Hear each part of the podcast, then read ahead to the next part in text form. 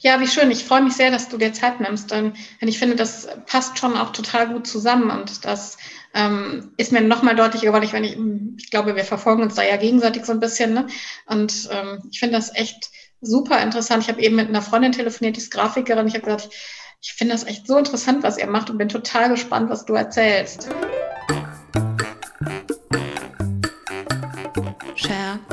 Your Story. Der Podcast über Personal Brand Stories von und mit Anja Kuhn. Schön, dass du da bist und herzlich willkommen. In meinem Podcast erhältst du wichtige Tipps und Informationen rund um die Entwicklung von Personal Brand Stories. Ich stelle dir erfolgreiche Unternehmerinnen und Unternehmer vor, die uns ihre Personal Brand Story erzählen. Was macht sie aus? Welche Werte prägen sie und ihr Handeln? Welche Höhen und Tiefen gab es in ihrem Leben? Wer oder was hat sie zu der Unternehmerpersönlichkeit geformt, die sie heute sind? All das und noch viel mehr ist Teil von Personal Brand Stories. Ja, mache ich sehr gerne. Du kennst mich ja äh, aus meinen Anfängen quasi. Mhm. Äh, noch zu Hause saß und ähm, ich habe mich selbstständig gemacht 2012. 2013 habe ich dann gegründet. Ich habe das ja so nebenher gemacht, neben meinem Job und da war ich ja extrem unzufrieden und ähm, ich glaube sogar, als ich dich in dem Büro besucht habe, da habe ich das noch neben meinem Job gemacht, glaube ich, so heimlich. Ich durfte weder der eine Seite noch die andere wissen. Es war mir auch ein bisschen peinlich, weil ich wollte natürlich total professionell auftreten und total businessmäßig. In Wahrheit war ich halt irgendwie noch angestellt und habe mir halbe Tage Urlaub genommen, um solche Termine wahrzunehmen und habe dann Eiertanz aufgeführt und dann irgendwann gesagt, wenn das jetzt nicht ein Hobby bleiben soll, dann muss ich jetzt springen und das versuchen. Ja. Ähm, das habe ich ja dann gemacht und ähm, ja, und heute denke ich, oder als wir jetzt nach Köln umgezogen sind und mit dem ähm, Umzug nach Köln ähm, habe ich auch äh, umfirmiert in die GmbH und ähm, ich habe jetzt gedacht neulich, so ich habe äh, schon mehr erreicht, als ich mir ähm, jemals hätte vorstellen können, so auch in Mitarbeitern und schicken Büro mitten in Köln und so und ähm, bin da unendlich dankbar für. Ja, das habe ich ja auch gesehen und ähm, finde das auch echt toll. Ich finde auch deine Spezialisierung richtig super. Ja, ich habe meine Abschlussarbeit 2012 schon über, damals hat man sie noch Blogger genannt und ähm, darüber geschrieben, weil mich das unheimlich fasziniert hat. Ich habe ähm, ja in meinem Job auch immer zu tun gehabt mit ähm, Redaktionen oder Journalisten und die wollten immer nicht so recht mit einem sprechen und die waren immer sehr arrogant und ähm, wollten immer sehr hofiert werden. Und ja. Es war immer sehr schwer und äh, da äh, für mich noch mal schwerer, weil ich ja quasi total fremd war, einen Fuß in die Tür zu bekommen. Und durch die Influencer oder Blogger hieß man sie damals, da tat sich auf einmal so ein demokratisches Forum auf. Jeder konnte was sagen, jeder konnte Reichweite erzielen. Und ähm, ich weiß nicht, ich habe das total fasziniert verfolgt, so ähm, äh, auf der New York Fashion Week, ähm, die, wo die ersten Blogger in der ersten Reihe saßen und eben nicht mehr die Journalistinnen von der Vogue und ich dachte, wie cool ist das? Und ähm, mich war das total fasziniert und ich habe damals mein, meine Abschlussarbeit geschrieben über Fashion Blogs in der Modebranche. Da hat man ja auch noch richtig einen Blog gehabt oder was auf Flickr veröffentlicht und ähm, ich habe tatsächlich über Chiara Ferrani damals geschrieben und ich habe das gerade heute für ähm, für einen Pitch, für eine Pitch-Unterlage nochmal recherchiert. Sie hat damals auf, äh, auf einen Blogbeitrag 27 Facebook-Likes bekommen und ich hatte damals einen Screenshot gemacht von ihrem Blog und der ist in meiner Arbeit und habe das heute jetzt gegeneinander gelegt. Und heute hat sie ähm, 21 Millionen Instagram-Follower. Ne? Ähm, ja, aber das, mich hat das schon immer fasziniert. Die Kunden wollten das am Anfang nicht. Die wollten, die haben das nicht verstanden. Die Zeit war noch nicht da. Und dann habe ich klassische PR gemacht und ähm, mit in dem Umbruch der ganzen Medienbranche, mit der du ja auch zu tun hattest. Ähm, auf der einen Seite, es funktioniert nicht mehr, aber das haben wir doch schon immer so gemacht. Und wieso die Influencer, der Blogger, die wollen alles umsonst? Was haben wir denn davon? Also das hat schon einen Weg gedauert, ja. Und ähm, mit Just Fit äh, die ich ja so seit 2014 betreue als Kunde, die haben mir da immer vertraut. Die haben immer gesagt, ja, mach mal, mach mal. Und ähm, da ist ja heute dieser tolle Case entstanden nach diesen vielen Jahren, wo ich auch Vorträge drüber halte. Echt, bist du auch damit unterwegs? Super. Mhm. Ja, also wir haben über, ähm, über die Jahre eine sogenannte Influencer Squad, nennen wir das, aufgebaut. Das sind ähm, im Moment sind es, glaube ich, 24 oder 25 Influencer, große Influencer mit einer mhm. Gesamtreichweite von über 20 Millionen Follower. Und die kriegen kein Geld. Die trainieren, dürfen alle bei Just Fit trainieren. Die kriegen natürlich sonst, wenn die gepampert, gut behandelt. Mhm. Und ähm, die veröffentlichen das auf ihren Kanälen. Ähm, das ist natürlich auch ein Lifestyle-Thema. Es funktioniert mit Fitness sehr gut. Und wir erreichen ungesteuert, ohne dass wir jemandem was sagen, was er machen soll, ähm, jeden Monat zwei bis drei Millionen derer Follower, ohne dass das, äh, das Unternehmen Geld kostet. Aber das ist gewachsen über die Jahre. Das sind so Influencer Relations. Ja. Mhm. Und ähm, das haben wir dann letztes Jahr, habe ich das weiterentwickelt. Damit, wie kann das in der Zukunft funktionieren? Und da, ähm, dann habe ich gedacht, ja, die haben alle ein Wissen, diese Influencer. Es sind große YouTuber dabei, es sind ähm, äh, Beauty-Influencer, die haben alle ja so, so eine Nische, auch die sie bedienen und ein Thema und ein Wissen. Und wenn die das alles weitergeben, dann muss es doch möglich sein, dass man Influencer auch ausbilden kann. Und dann haben wir das Projekt gestartet, werde Influencer bei Just Fit und wir haben so unfassbar 300 Bewerbungen gekriegt von Leuten, die Influencer werden wollen in Köln ist ja eine regionale Kette und bilden da gerade ähm, 30 neue Influencer aus, also in Workshops von den bestehenden alten großen Influencern. Wahnsinn. Das habe ich verfolgt und fand das auch ähm, super spannend, als ich das gelesen habe.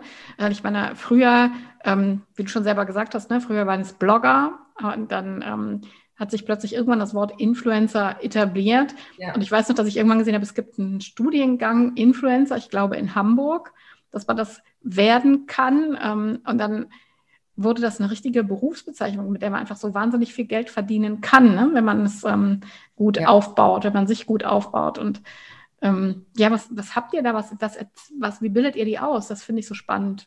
Weil ich meine, theoretisch könnte ich mich ja jetzt auch bei dir melden und sagen, hey, ich möchte Influencerin werden. Mhm. Ähm, würdest du dann zu mir, also würde ich überhaupt zu dir passen? Also das macht, Kunden äh, machen wir ja in Zusammenarbeit mit Just Fit. Also das mhm. Unternehmen hat ja was davon. Mhm. Erstmal war es natürlich eben klar, wir müssen im Sinne des Unternehmens handeln. Was wollen die? Die wollen abbilden, das, was die quasi haben äh, an Mitgliedern in ihrem Unternehmen an, und Leute mit Reichweite und das ein bisschen mehr besser steuern können. Das heißt, wir können die für Fotoshootings verwenden und haben so quasi unsere, wir erziehen uns unsere oder bilden unsere eigenen Markenbotschafter aus für mhm. Just Fit. Der erste Workshop, also wir haben natürlich auch ein bisschen eine Lernkurve gemacht. Der erste Workshop ähm, war sehr, sehr gut. Das ähm, hat der Dylan gemacht, Dylan X White. Das ist ein großer YouTuber. Ich glaube, so eine halbe Million ähm, YouTube-Abonnenten. Der unheimliches Wissen, wie man einen YouTube-Kanal aufbaut, wie man da erfolgreich wird, welche Hebel man ähm, setzen muss, ähm, wie ein Video aufgebaut ist, wie lang er schneidet. Also einfach ganz, ganz, ganz viel Wissen weitergegeben. Er hat eine tolle Präsentation gemacht. Ähm, dann hatten wir einen Workshop mit Selfie Sandra. Ich weiß nicht, ob dir das was sagt. Sandra ist, ähm, hat einen mega erfolgreichen Podcast. Ich glaube, den erfolgreichsten ähm, bei Spotify. Die sind immer in den mhm. Rang ganz oben zusammen mit ähm, Luca Schattenberg von Laser Luca. Das ist einer der erfolgreichsten YouTuber in Deutschland.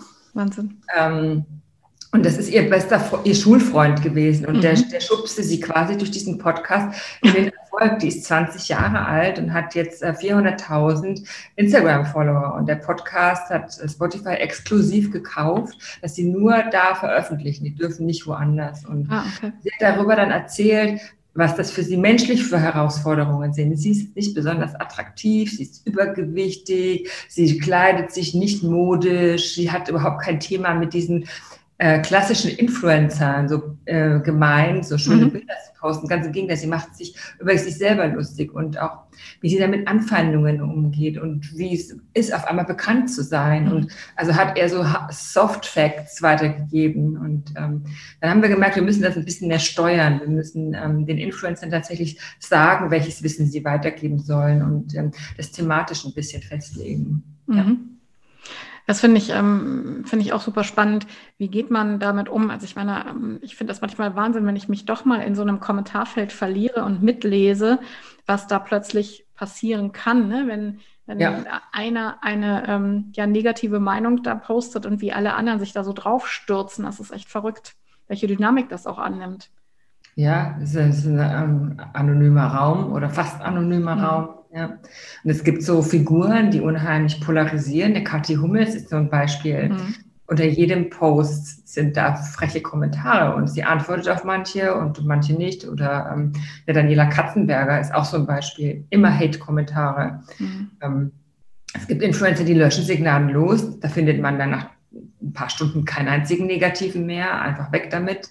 Ähm, Manche fühlen sich berufen zu antworten, sich in die Diskussion verwickeln zu lassen. Es kommt natürlich auch immer aufs Thema an. Aber man, man macht sich, jeder, der sich zeigt und jeder, der sich irgendwo öffentlich präsentiert, macht mhm. sich angreifbar.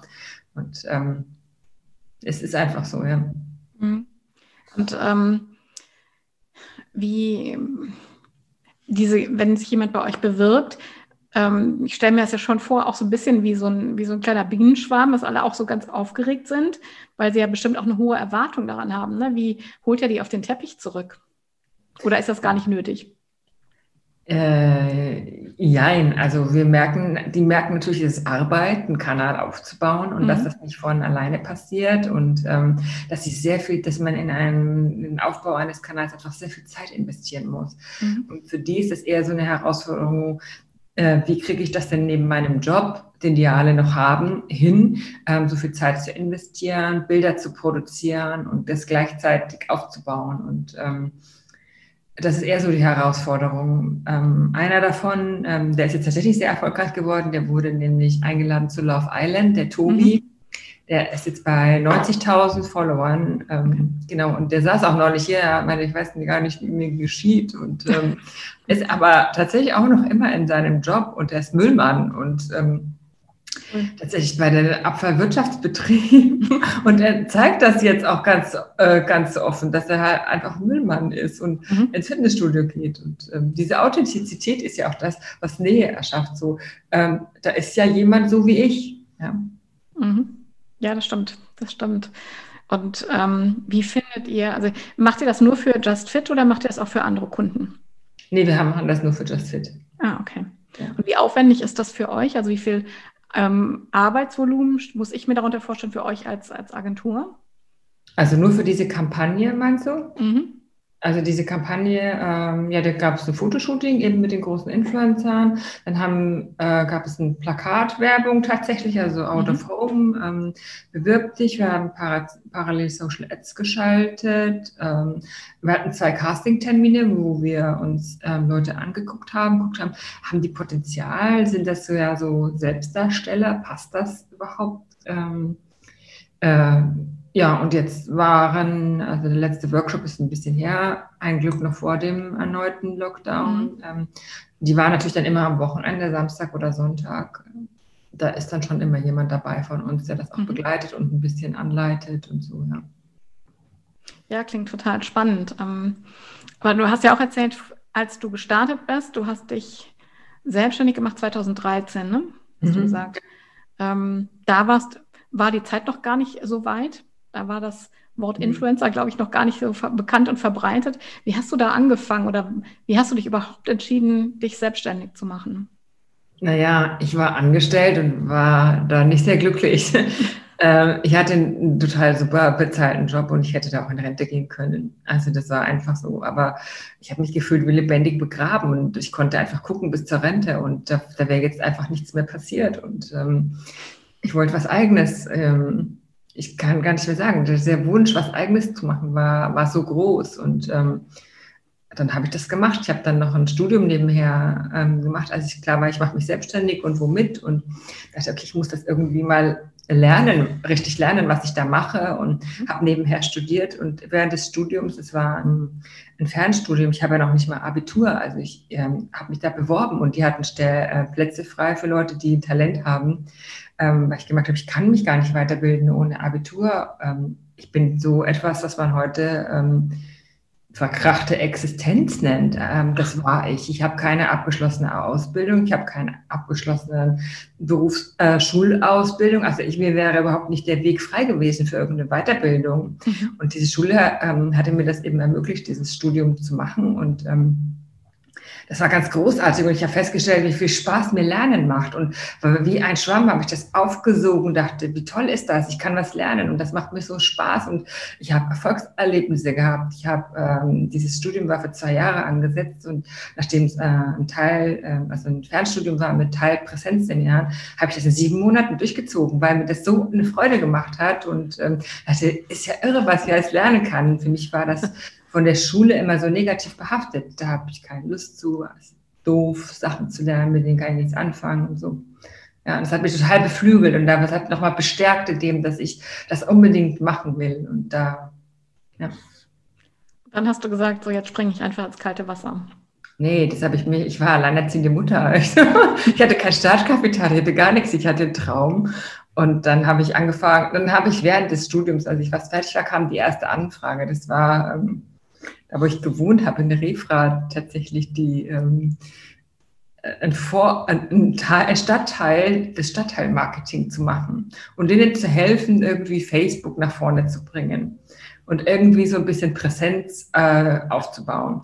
Und dann habe ich gedacht, okay, das probiere ich jetzt einfach mal aus, das schaffe ich so nebenher und ähm, habe da sehr viel gelernt und dadurch, und dann habe ich gedacht, ich besuche alle diese Mitglieder, die in dieser Interessensgemeinschaft des Handels sind, die besuche ich jetzt und unterhalte mich mit denen. Das war total aufwendig, weil das waren nämlich 40 Unternehmen. Mhm. Aber da habe ich sehr viel gelernt über Unternehmer und wie funktioniert das und darüber habe ich tatsächlich den zweiten Kunden bekommen, die mich dann fragten, so, ähm, kannst du das nicht auch für uns machen und uns helfen? Da dachte ich, klar, kann ich, mache ich. Super. Hatte ja immer noch meinen Job. Mhm. Ähm, da kam ich dann an meine Grenzen und da haben wir uns dann auch kennengelernt, mhm. glaube ich, zu dieser Zeit. Ja, ich dachte, okay, entweder bleibt das ein Hobby oder ich springe. Und dann bin ich gesprungen und ähm, bin in Teilzeit gegangen.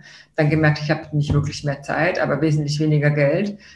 Ähm, das funktioniert so nicht. Mhm da kann, das geht nicht. Man kann nicht in Teilzeit Selbstständigkeit aufbauen nebenher. Das ist, nee. das geht nicht. Das braucht die komplette Energie. Dann habe ich das große Glück gehabt, dass mein Arbeitgeber, ähm, bei dem ich ja gekündigt hatte, mich gefragt hat, ob ich wiederkommen möchte. Ähm, er kann nicht ohne mich. Und dann ist das für mich erstmal ein Riesenkompliment. Und dann habe mhm. ich gesagt, ja, kann ich machen, aber nicht mehr angestellt ich schreibe Rechnungen, ich komme freiberuflich und ich sage zu welchen Stunden. Und der hat mich quasi, der hat ähm, der hat mich, mich in, mir in die Selbstständigkeit geholfen, mhm. was ich niemals für Möglichkeiten hätte. Und ich verdanke diesem Unternehmen und diesem Mann so viele heute, das weiß er auch. Und ich bin unendlich dankbar dafür, dass er mir quasi da das ermöglicht hat und ähm, auch, dass ich mich ja vorher nicht wohlgefühlt habe. Also er hat mir sehr viel, sehr großen Weg bereitet dahin. Er ist heute auch Kunde. Super. Das ist ja auch ein Riesenkompliment, ne? Total, ja. Ja. Bist du Unternehmerin oder Unternehmer? Setzt du deine Persönlichkeit für den Erfolg deines Unternehmens ein? Gibt es Leichen in deinem Keller, die zu deiner Geschichte gehören? Dann solltest du unbedingt deine persönliche Geschichte, deine Personal Brand Story erzählen. Mit deiner Personal Brand Story schaffst du ein solides Fundament für eine vertrauensvolle Zusammenarbeit. Denn sie zeigt deinen Kundinnen und Kunden, wer du bist, was dir wichtig ist und für welche Werte du stehst. Das Besondere an deiner Personal Brand Story ist, sie ist die Summe deiner Erlebnisse und deiner Erfahrungen und damit dein ganz persönliches Alleinstellungsmerkmal. Deine Personal Brand Story ist ein unermesslicher Schatz, den du schon längst in dir trägst. Lass uns gemeinsam diesen Schatz suchen und ihn dann zum Strahlen bringen. Komm noch heute in meine Live-Gruppe Story Mentoring und lerne in einer dynamischen Gruppe deine Personal Brand Story zu schreiben und zu erzählen. Den Link dazu findest du in den Show Notes und auf www.anjakuhn.com. Und das auch, obwohl du dich jetzt so spezialisiert hast. Das heißt, ähm, du mhm. hast dich im Laufe der Zeit auf das Influencer-Marketing spezialisiert und hast ihn dann da auch mitgenommen. Äh, ja, also ich habe natürlich immer gesucht. Ich habe sehr viele Seminare besucht, ähm, ähm, so zur Unternehmensstrategie, so wie werde ich erfolgreiche Unternehmerin. Ähm, ich, mir war immer klar, ich möchte nicht allein zu Hause sitzen bleiben, ich mhm. möchte Menschen um mich haben, ich möchte ein Unternehmen haben und ähm, das muss irgendwie dann irgendwann cooler werden, eine größere mhm. Ordnung haben, wo es dann irgendwie ähm, cooler wird. Und ähm, ja, mitgenommen, ich habe dann tatsächlich, ich habe immer gesucht nach dieser Nische. Ich habe sie für mich nie gefunden, diesen kleinen gemeinsamen Nenner, wo ich sagen kann, das ist das genau, was ich mache. Weil mich hat alles interessiert. Ich finde es nach wie vor heute total spannend, mit unterschiedlichen Unternehmen zusammenzuarbeiten, diese unterschiedlichen Themen, diese unterschiedlichen Erfahrungen zu sammeln. Was macht die Möbelbranche? Was macht die Fitnessbranche? Wir betreuen eine Hotelkette. Ähm, ich hätte nie sagen wollen, ich gehe in ein, ich betreue nur noch ein Thema. Das hätte ich so mhm. schade gefunden. Und habe dann gedacht, wo ist denn jetzt hier gemeinsame Nenner?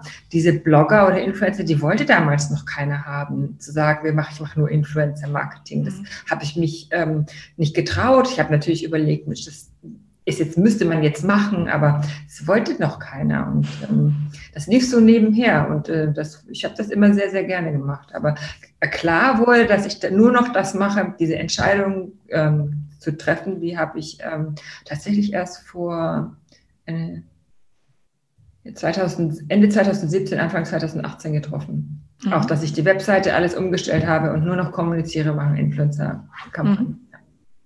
Und ähm, dann haben die ersten Kunden auch gesagt, wir trauen uns das, wir gehen damit. Mhm. Ja, und auch die, die uns beauftragt haben, nur für digitales Marketing und nur für mhm. Influencer-Marketing. Und Social Media ist ja was, was wir auch immer mitgemacht haben. Mhm. Okay. Und ähm, hattest du da auch mit Zweifeln zu kämpfen?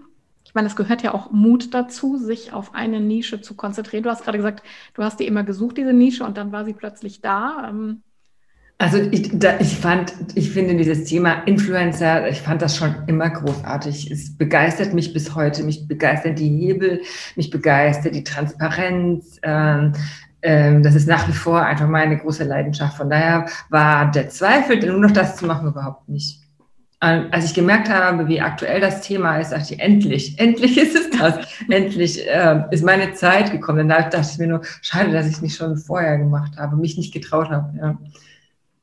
ja, aber manchmal muss man halt so ein bisschen warten, ne, bis die Kunden auch für sich die Zeit als reif annehmen. Ja, und dann denkt man selber, ja, die müssten das doch eigentlich wissen, die sehen das doch, das Thema ist doch total aktuell und so. Nee, es gibt auch heute noch ganz viele Unternehmen, die sagen, ja, ja, weiß ich nicht. Und ich bin ja auch ein äh, Unternehmernetzwerk und da bin ich die Exotin, wenn ich darüber erzähle.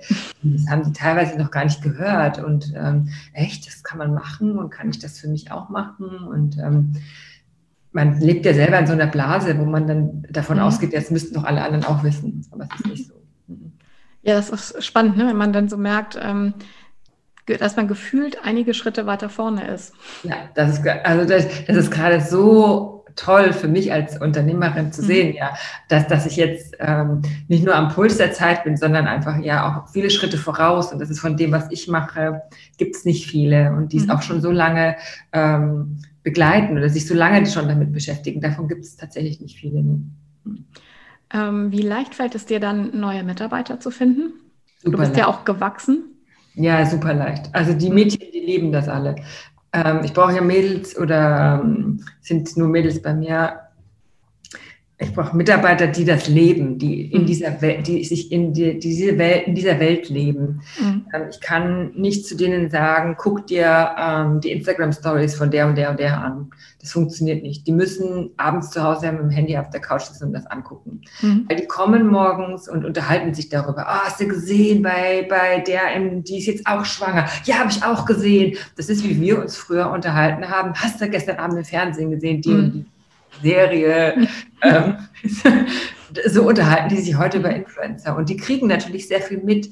Die sagen dann, oh, ich habe gesehen, die zieht um, die braucht, äh, die sucht eine neue Couch, wir können die für den Kunden anfragen, ob sie vielleicht kooperieren möchte. Und dann wird das Ganze smart, weil dann es ist glaubwürdig und passt auch ins Leben der Influencer. Also ich brauche tatsächlich äh, Mitarbeiter, die das leben mhm. und die zu finden, äh, ist relativ einfach. Ähm, die sind sehr jung ich habe Leute hier, die umsonst ein Praktikum machen wollen, weil die einfach in, sie, in dieser Branche arbeiten wollen mhm. gerade, weil das total hip ist und ähm, ja, ich bin natürlich, muss ich sie ein Stück weit immer ausbilden, weil mhm. die natürlich noch ein paar Skills fehlen, weil sie so jung sind, aber mhm. ähm, Leute dafür zu finden, ist tatsächlich nicht schwer. Nee.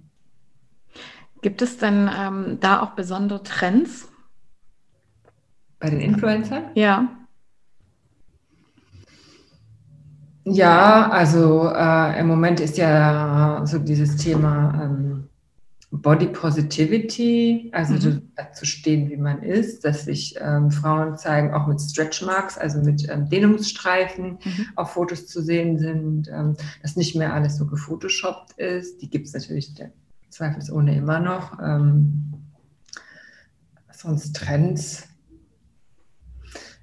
Ich finde es immer schön, je, je, je authentischer jemand ist. Ähm, es muss für mich keiner schön sein ähm, glatt schön, weil ich mich auch gerne inspirieren lasse von, mhm. von Mode. Also das ist so, es ist so ein großes Feld geworden. Also es passiert auch mir, obwohl ich mich tagtäglich damit beschäftige, passiert es ganz oft, ganz, ganz, ganz oft, dass ich Influencer entdecke und ich denke, huch, eine halbe Million Follower, wo kommt die auf einmal her? Die kenne ich gar nicht.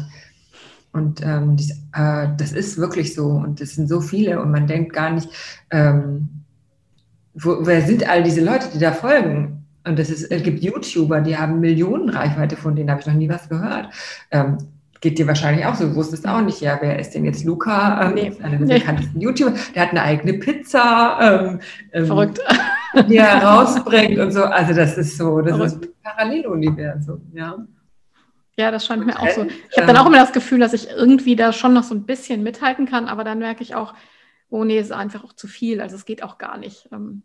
Ja, weil es auch so unglaublich äh, groß ist. Es differenziert sich auch immer weiter aus. Also es gibt für, für jedes Thema dann auch Influencer, ähm, Fotografen, die nur Landschaftsfotos machen zum Beispiel, die auch super Reichweite haben. Ähm, mhm.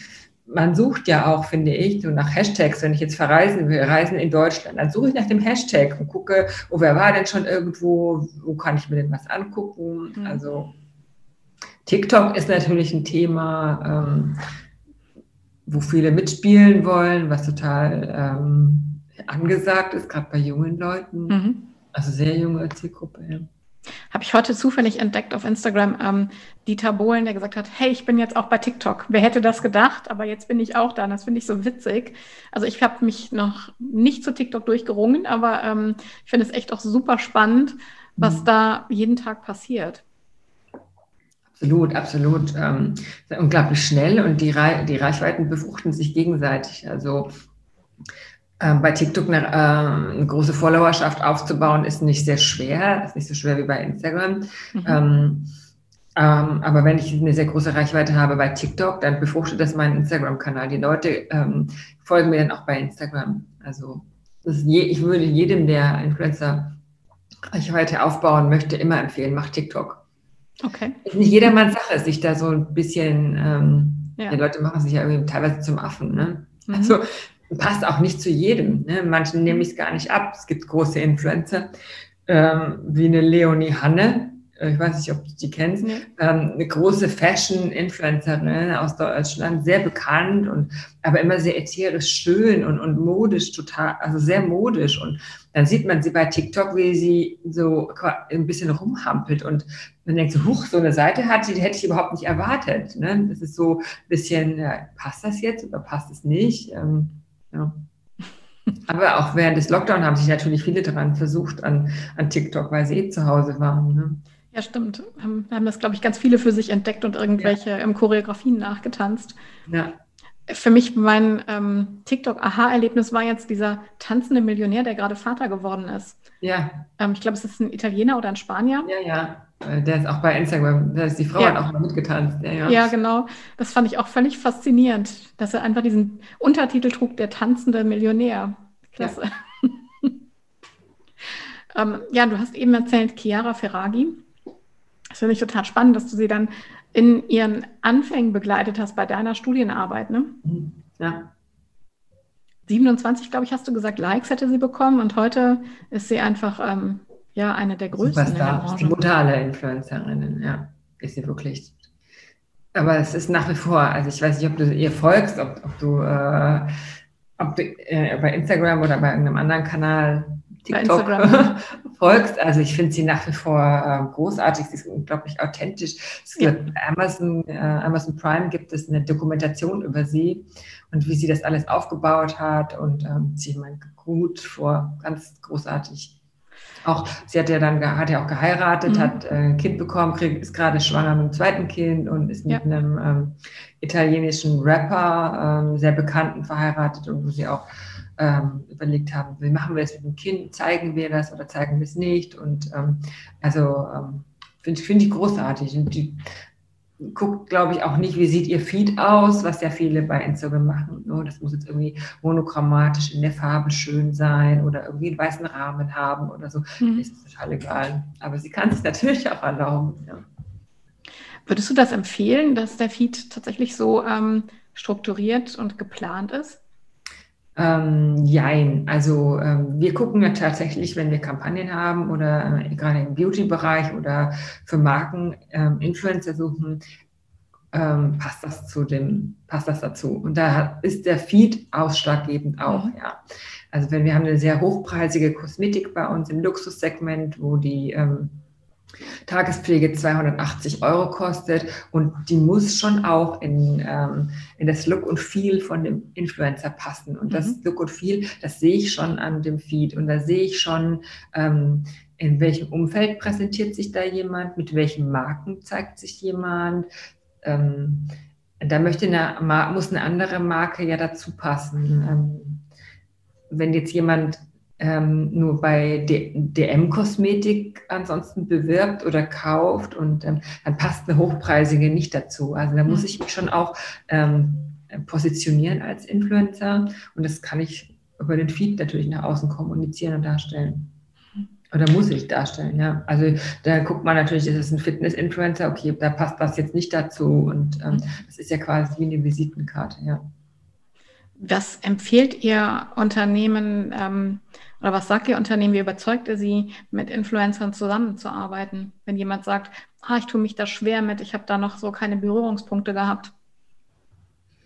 Also über Zahlen Meistens mhm. ähm, kann man es einfach über Zahlen machen. Wir haben Influencer-Kampagnen, äh, wo wir, also Unternehmen, die nur mit Influencern arbeiten, das als reinen Vertriebskanal, was als Vertriebskanal funktioniert, mhm. nicht nur als äh, Branding oder, oder Werbung, sondern einfach ein Vertriebsweg ist, durch Swipe-Up und Code ähm, Abverkauf generiert wird, dass über ähm, eine Retargeting-Kampagne die Leute nochmal beworben werden können. Also ähm, dann haben wir Kampagnen oder Influencer, die sich komplett amortisieren, die kosten nichts, die verdienen fürs Unternehmen Geld und dann fragen die nicht mehr. Ne? Mhm. Da musst du niemanden überzeugen, weil du denkst, okay, alles klar. Es gibt ja Marken, die nur über Influencer groß geworden sind. Hello Body, die jetzt von Henkel gekauft wurden zum Beispiel. Da gehört ja noch dazu Banana Beauty und noch ein paar Brands, die gibt es, die wurden nur über Influencer groß. Uhrenmarken wie Clusé Paul Hewitt, ähm, nur über Influencer. Also gibt es mhm. ganz viele Brands. Just Spices haben nur mit Influencern angefangen. Und ähm, wie lange dauert das? Also wenn ich jetzt mich heute entscheide, ähm, mit Influencern zu starten? Kommt das Budget an. ja, wenn ich viel Geld einsetze, dann kann ich jetzt schneller. Mhm. Ja. Okay. Also es ist eine, eine Geldfrage, klar.